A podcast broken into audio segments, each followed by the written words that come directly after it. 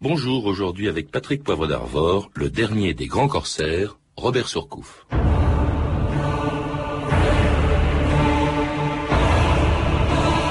Vous vous battez pour l'argent, nous on se bat pour l'honneur. Vous avez raison, monsieur, chacun de nous combat pour ce qui lui manque. Réponse de Surcouf à un capitaine anglais.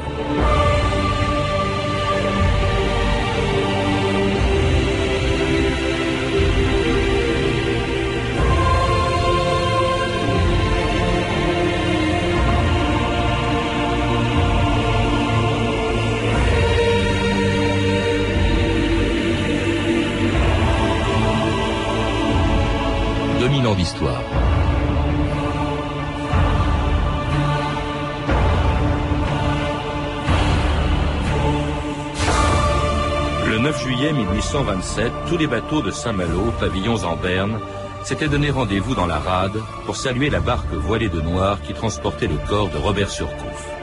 Le plus célèbre des corsaires malouins venait de mourir dans sa ville natale à l'âge de 54 ans. La guerre de course avait depuis longtemps disparu et Charles X ne donnait plus ses lettres de marque qui permettaient jadis aux corsaires d'attaquer les bateaux de commerce. Et Surcouf, à la fin de sa vie, était devenu un des armateurs les plus respectables et les plus riches de France. Mais tous les Malouins se souvenaient de l'époque où, vingt ans plus tôt, à l'autre bout du monde, un jeune lieutenant de 17 ans était entré dans l'histoire quand le gouverneur de Port-Louis lui avait demandé de forcer le blocus anglais autour de l'île Maurice, qui s'appelait alors l'île de France. En somme, lieutenant Surcouf, vous croyez avoir une chance de réussir, là où des capitaines expérimentés ont échoué. J'en suis sûr, Excellence. Quelle est ma destination?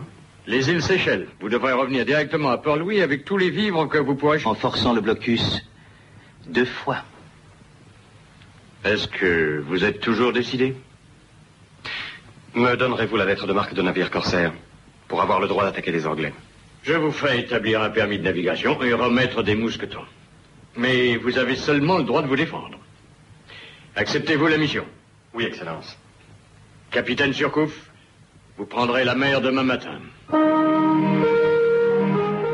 Patrick bonjour. Bonjour. Alors c'était le début en 1795 d'une aventure qui allait faire de Surcouf le plus célèbre, mais aussi le, dernier corsaire de France. Vous le rappelez dans un livre écrit avec votre frère, Pirates et corsaires. Hein, leur histoire se termine à peu près en même temps que, que Surcouf au début du 19e siècle. Peut-être faut-il rappeler d'abord la différence pour ceux qui l'ignorent entre les pirates et les corsaires, parce qu'au fond ils font un peu, à peu près le même boulot. C'est vrai.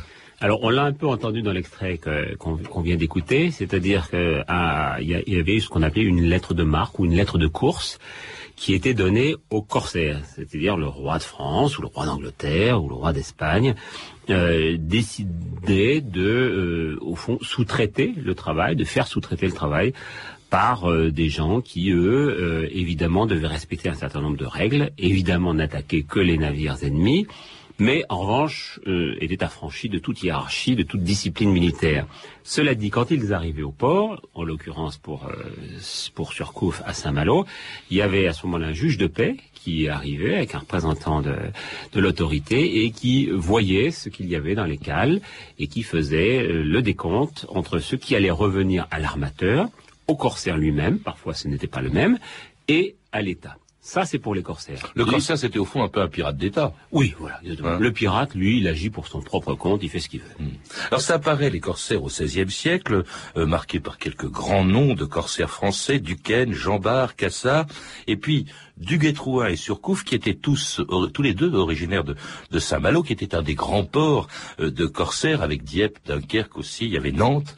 Mais Saint-Malo, alors là, c'était une ville qui d'ailleurs tellement, que redoutait tellement les Anglais et leurs marines, qu'ils voulaient absolument qu'elle soit bombardée, dites-vous. Oui, il n'est qu'à voir Saint-Malo aujourd'hui. Euh, Saint-Malo, ce n'est qu'une succession de ports et de forts. Des forts qui sont là, en train d'essayer de, de protéger cet endroit qui sera recherché tout le temps, y compris pendant la, Deuxième Guerre mondiale, puisque l'île de Cézanne, qui se trouve juste en face, est certainement une des îles les plus bombardées du monde. On retrouve encore aujourd'hui euh, des carcasses d'obus, parce que c'est un endroit qui a été très recherché. Alors c'est là qu'est né en 1773 le jeune Robert Surcouf qui, bien entendu, est fasciné par le, récit de tous ces corsaires malouins ou, ou corsaires français. Il veut lui-même le devenir. Il devient d'ailleurs mousse très tôt, à l'âge de 13 ans. Il part sur des bateaux de commerce et même sur un négrier. Oui, alors il a à peine 13 ans en effet quand il s'embarque pour la première fois sur un bateau qui s'appelait le Héron. Et puis euh, très vite, bah, il va suivre ce qui se faisait à l'époque. Il n'y a pas de raison de, le cacher aujourd'hui. C'est qu'il y avait beaucoup de, de traite euh, des d'êtres humains, donc euh, des bateaux négriers.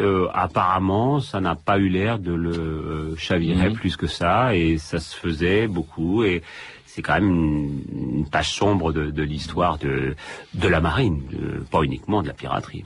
Et là, il découvre une mer sur laquelle il va s'illustrer plus tard, qui est l'océan Indien, une île, hein, qui est l'île Maurice mhm. actuellement, qui, s'appelait l'île de France, c'était une colonie française. Et alors, quand la guerre entre la France et l'Angleterre se, déclenche pendant la Révolution, alors là, tous les bateaux français, parce que la marine française n'est pas assez forte face à la toute puissante Navy britannique, euh, les bateaux français sont évidemment coincés un peu dans leur port et euh, cette île, très importante pour la France, mais aussi pour l'Angleterre, parce qu'elle se trouve dans l'océan Indien, cette île est, sous un blocus anglais. Les Anglais tentent de l'asphyxier, euh, Patrick Povadarver, à ce moment-là. Oui, alors euh, l'île qui a eu une histoire compliquée, hein, puisque s'appelle aujourd'hui Maurice à cause de Mauritius, c'est-à-dire donc c'était des Hollandais au, départ.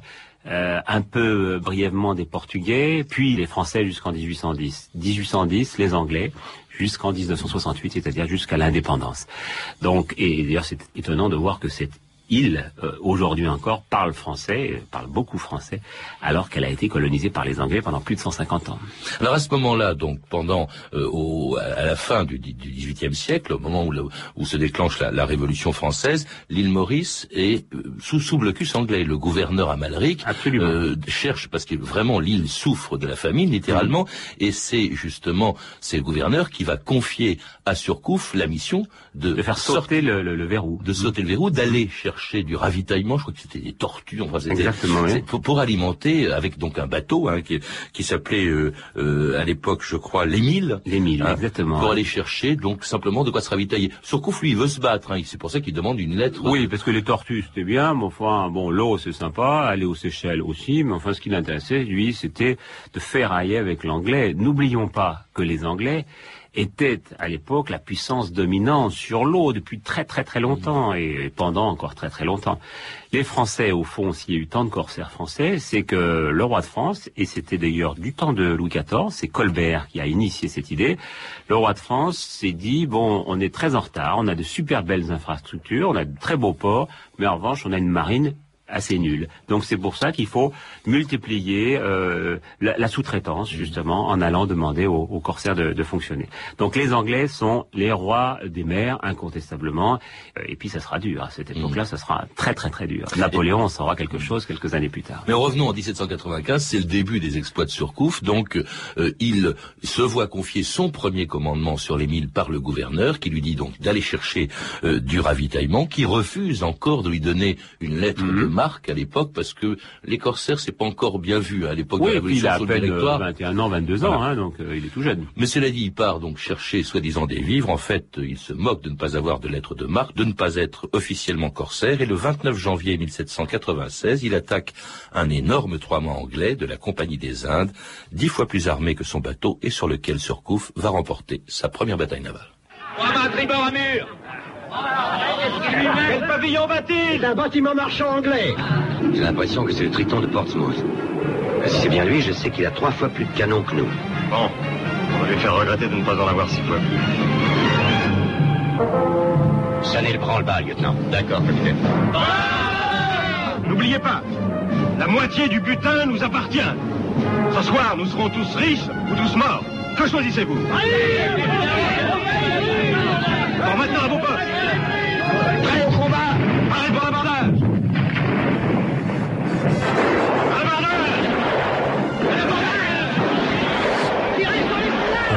31, de moi là-haut. Le 31, de moi là-haut. On vit venir sur le nous. On vit venir sur le nous. une frégate d'Angleterre qui fondait la mer et les flots. C'était pour attaquer Bordeaux. Buvons un coup, buvons en deux, à la santé des roi de France, et mère pour le roi d'Angleterre, qui nous avait déclaré la guerre. Que dira-t-on de Dieu grand Raffio Que dira-t-on du grand Raffio À Brest, à Londres et à Bordeaux. À Brest, à Londres et à Bordeaux Laissé prendre son équipage Par un corsaire de six canons Lui qu'en avait trente et c'est bon Buvons un coup, buvons en deux, à la santé des amoureux,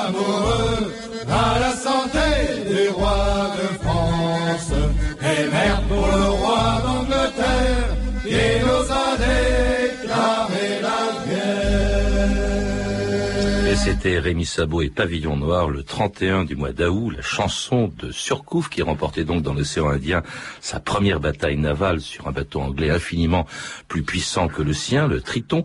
Alors comment est-ce qu'il se comportait, Patrick Poivre d'Arvor, avec les gens qu'il capturait? Parce que les, les corsaires ou les pirates avaient la réputation d'être plutôt brutaux. On dit Oui. plutôt que lui était chevaleresque. Il était chevaleresque. Et il était de bonne famille. D'ailleurs, un peu plus tard, il aura la Légion d'honneur. C'est quelqu'un qui s'est bien tenu. Et globalement, s'il est resté jusqu'à nos jours dans cette posture euh, de plus grand corsaire du monde, c'est certainement parce que aussi il s'est bien tenu.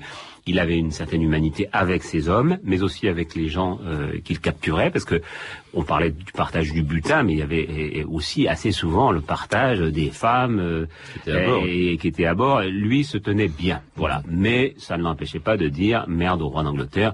Tout le monde le disait à ce moment-là. N'oublions pas que le roi de France, lui, c'était il y a peu de temps. Hein, il est mort euh, en Mm. 93. Alors, euh, il est accueilli triomphalement après cette victoire, hein, parce qu'il faut rappeler quand même que c'est une époque où la, Ah bah la oui. marine française en remporte peu. Triomphalement euh, à son retour à, à l'île Maurice, à, à l'île de France. Euh, en revanche, le gouverneur Amalric, lui, euh, lui refuse, euh, refuse de lui laisser le butin, parce que justement, il ne lui a pas donné euh, cette lettre de marque qui faisait de lui un corsaire. Alors, il râle, il rentre, il, va à Paris pour plaider sa cause et il va l'emporter, euh, Patrick Poivre. Oui, parce que euh, Amalric s'était pas très bien comporté. Euh, il y avait eu des gouverneurs avant lui qui étaient vraiment de très haute qualité, comme Maïd la Bourdonnais, par exemple, qui se comportait avec l'intendant Pierre Poivre d'une manière euh, très chevaleresque. Lui, euh, Amalric, bon, bah, il était un peu pointilleux, comme voilà, il, c'était, il avait pas ses bordereaux, il avait, c'était, il était très administratif. Alors, il dit, bah non, mon vieux, euh, t'es pas, t'es pas corsaire officiellement, donc on garde tout pour nous.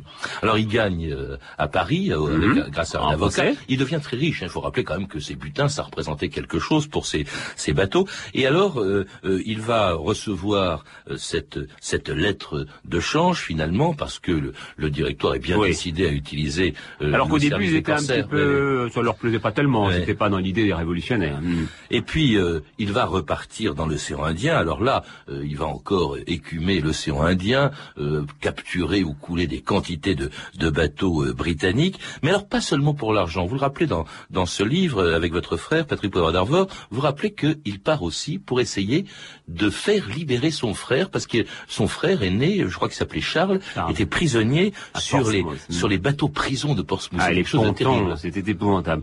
Les pontons, ils étaient vraiment, euh, ils se retrouvaient euh, au, au ras des eaux, euh, avec la, à peine la possibilité de se lever. euh, ils étaient vraiment comme euh, dans les, les, les cages euh, de Louis XI. C'était, c'était une très très épouvantable condition. Il y avait beaucoup de morts, beaucoup de morts à cause du scorbut, à cause des, des- des maladies, et puis des mauvais traitements. Et lui, comme vous le disiez, euh, il avait cet amour fraternel. Alors il y avait Charles, il y avait Nicolas, mais Charles c'était le, C'était l'aîné. il fallait l'aider. Il était, il était coincé, donc euh, il est allé l'aider. Et puis il y avait l'honneur aussi. L'honneur, ça avait beaucoup d'importance. Vous l'avez rappelé avec cette phrase en exergue. En effet, on se bat toujours pour ce qu'on n'a pas, dit-il au capitaine anglais qui lui dit euh, Monsieur, vous vous battez pour l'argent et nous pour l'honneur. Mm. Autrement dit, comme comme évidemment euh, Surcouf, euh, Robert Surcouf était déjà célèbre, euh, pour obtenir la libération de son frère faire prisonnier des Anglais, il fallait capturer un amiral. Hein, c'était... Ah ben oui, c'était, écoutez, c'est à la guerre comme à la guerre. hein. À ce moment-là, euh, c'est vrai que ça avait une valeur marchande, surtout en Angleterre. Un amiral, ça compte. euh, euh, il y aura Nelson quelques années plus tard, et donc il était évidemment capital d'en capturer un. Alors, il faut dire qu'en raison du nombre des bateaux que capturait ou coulait Robert Surcouf, eh bien, il était considéré comme un adversaire redoutable par les Anglais et par leur premier ministre, William Pitt. Il décime notre marine. Il a déjà pillé et coulé 27 de nos bateaux de commerce. C'est intolérable. Surcouf agit comme si l'océan Indien était à lui. Il a réussi à échapper à nos navires de guerre et même à la Sibylle qui avait pour mission de le prendre en chasse. Messieurs, il est temps que cela cesse. Je pense que tout homme est vulnérable et risque d'être trahi par ses proches si l'on met sa tête à prix et que la somme soit suffisante. Et à quel chiffre avez-vous pensé? À une prime d'environ 25 000 guinées.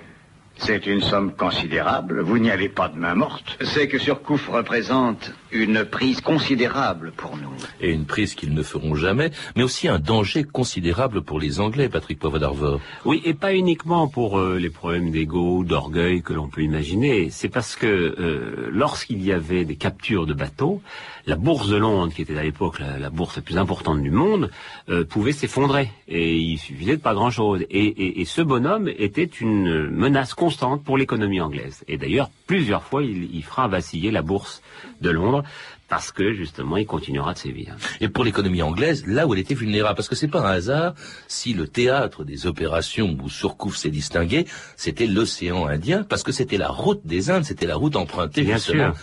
N'oubliez pas qu'à l'époque, on disait cher comme poivre parce que euh, on allait chercher les épices. Et Poivre, c'est un rapport, bien Bah, sûr, avec, avec mon invité d'aujourd'hui. on, on- on allait les chercher. Mais on est fier de cette, avec mon frère, de, de cette euh, parenté-là, parce que on allait chercher les épices. euh, ça, ça pouvait être le poivre, ça pouvait être le, le clou de giro- girofle, ça pouvait être euh, un grand nombre d'épices qui valaient très très cher, beaucoup plus cher parfois que l'argent, euh, le cuivre ou, ou même l'or. Vous pouvez rappeler de votre, le, le- quand même le rôle de votre ancêtre dans cette affaire? Oui, Pierre Poivre, qui n'a pas de rapport du, du tout avec le poivre, mais lui, il est allé chercher de la cannelle et le clou de girofle, il est allé chercher aux îles Célèbres et aux, aux Moluques, et c'est lui qui les a introduites à l'île de France, donc euh, l'île Maurice aujourd'hui, et puis ensuite euh, en France tout court. Et ça, ça a eu beaucoup d'importance, ça a fait baisser le cours de ces épices d'ailleurs. Alors il y en a un qui faisait monter le cours en revanche de l'armement naval, c'était Surcouf pour Mhm. revenir à lui. Et les, les assurances, effectivement, plus aucune assurance anglaise n'osait assurer les, les bateaux de commerce. Je crois qu'il en a quand même capturé euh, une cinquantaine euh, Surcouf.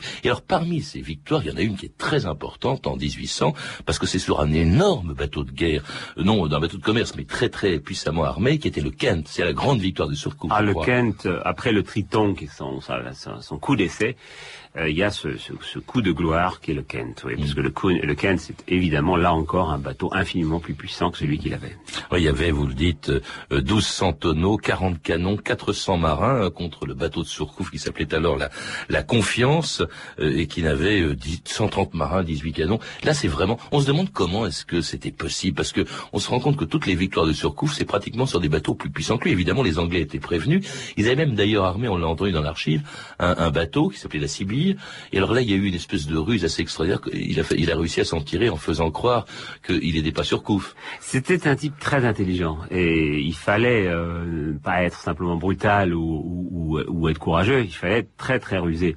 Et plusieurs fois, il s'est sorti de situations impossibles simplement parce que il, il, il gambergeait et il, il laissait aller son, son intelligence. Alors il revient, euh, il revient en France. D'ailleurs, je crois c'est en 1800, en 1801, juste après cette Mhm. victoire sur le Kent. Euh, il faut rappeler que la paix est revenue, donc il n'y a plus de, Oui. plus de raison pour lui de se battre. C'est la paix d'Amiens avec l'Angleterre. Cela dit, la guerre va reprendre très vite. Patrick Poivre d'Arvor et Napoléon va lui demander de reprendre aussi la mer. Or, il refuse. Oui, n'oubliez pas que Napoléon donc euh, avait déjà raté Aboukir, donc première bataille na- navale euh, cuisante pour lui, et, et il a au fond, il règne sur l'Europe entière, sauf sur l'Angleterre. Et pour régner sur l'Angleterre, à ce moment-là, il n'y avait pas de tunnel sous la Manche, il fallait y aller par bateau. Et euh, il a donc eu cette idée de, de le demander. N'oubliez pas qu'à ce moment-là, il a installé son camp à, à Boulogne-sur-Mer et qu'il avait le désir d'envahir l'Angleterre. Et il l'a jamais fait. Et Surcouf, sans doute parce que justement il était intelligent, euh, se dit euh, j'y vais pas. Bon, en même temps, il n'était pas fou des honneurs, puis il avait envie de se retirer, quoi. Il avait, les honneurs, il faut rappeler qu'il était un des premiers à recevoir la Légion d'honneur. Voilà, absolument. Oui, oui, euh, qui a été créé par, euh, dont l'ordre a été créé par, par Napoléon. Mais c'est, euh, oui, je pense qu'il avait surtout envie de se poser, quoi, tout simplement. Cela dit, il va quand même reprendre la mer en 1807 sur son dernier bateau, avec un nom qui ne s'invente pas, qui s'appelait le, Revenant. Hein. Mhm. Mais ne trouvant plus tellement d'adversaires à sa mesure, il décide de revenir définitivement à Saint-Malo en 1808. Nous venons de dépasser le Cap Comorin. Quels sont vos ordres maintenant? Maintenant, on retourne en France. Combien de temps y resterons-nous? Je vais rester à Saint-Malo définitivement. Je parie le contraire. Tu permets ton pari? Je vais retourner auprès de ma femme et construire des bateaux. C'est fini pour moi les combats. Capitaine, la vigie signale la présence d'une frégate anglaise 3000 à tribord. Laissons-la passer. Je vais jeter un coup d'œil. Le Trafalgar. Ce n'est pas un nom, c'est une provocation. Nous allons la raisonner. Non. Nous allons le couler. Va combat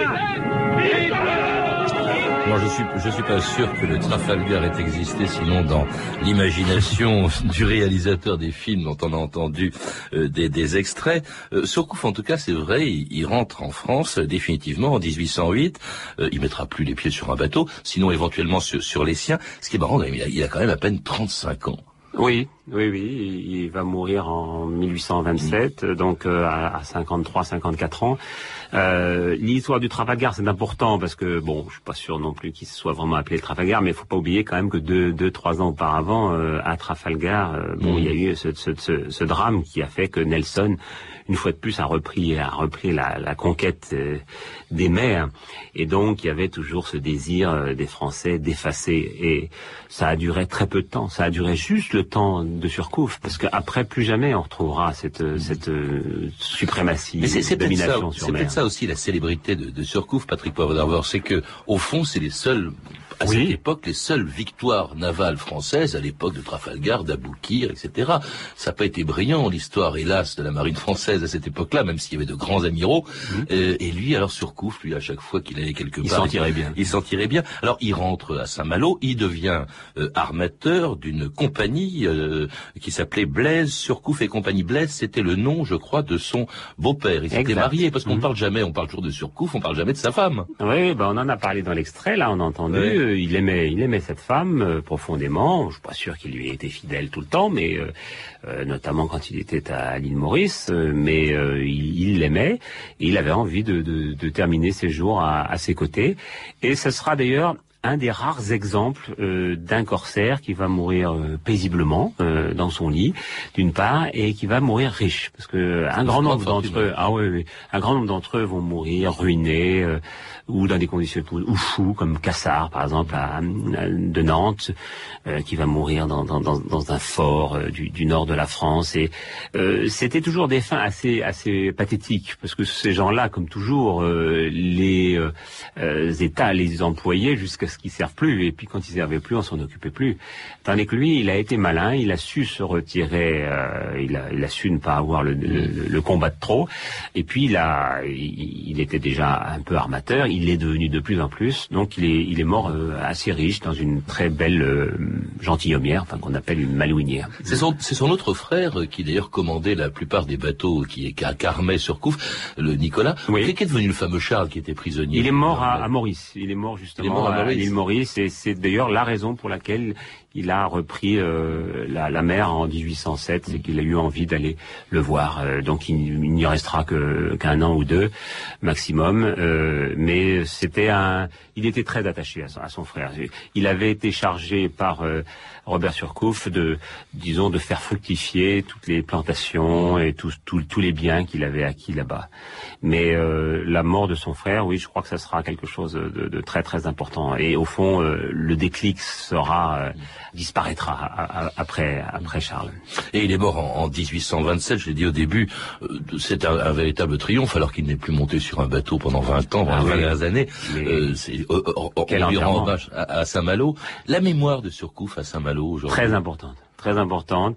Alors il y a eu euh, à peu près au moment du Guétrouin, mais du Guétrouin il avait un problème, c'est que lui il était, il avait toujours le mal de mer. Donc, il était malouin aussi. il était malouin aussi. Euh, mais un malouin qui a le mal de mer, ça arrive aussi. Hein. mais bon, malheureusement, euh, il n'a pas eu l'écho de, de Surcouf.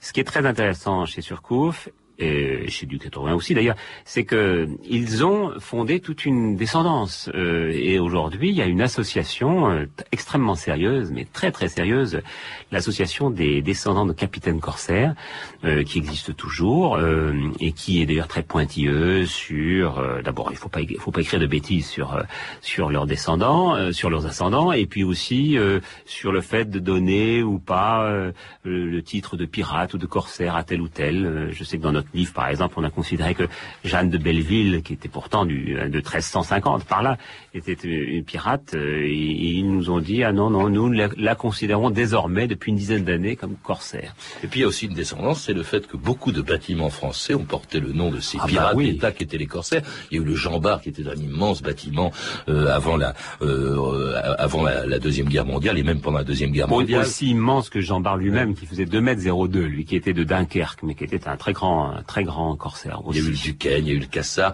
il y a eu aussi le, il y a eu aussi le Surcouf, qui était un des plus grands sous-marins euh, français, Qui, a disparu en mer euh, pendant la deuxième guerre mondiale. Merci en tout cas Patrick Poivre d'Arvor de nous avoir rappelé euh, le personnage de, Surcouf, les aventures de Surcouf, qui fait partie de toutes les aventures qu'on retrouve dans le livre que vous avez écrit avec votre frère Olivier Poivre d'Arvor, Pirates et corsaires, un très beau livre magnifiquement illustré, édité aux éditions Magès. Je signale également que vous venez de consacrer un livre à Jules Verne, toujours avec votre frère Olivier, Le Monde selon Jules Verne, publié aux éditions Magès et dont vous viendrez nous parler le jeudi 24 mars prochain dans 2000 ans d'histoire. Vous avez pu entendre des extraits de deux films de Sergio Bergonzelli, Le Tigre des Sept Mers et Tonnerre sur l'océan Indien.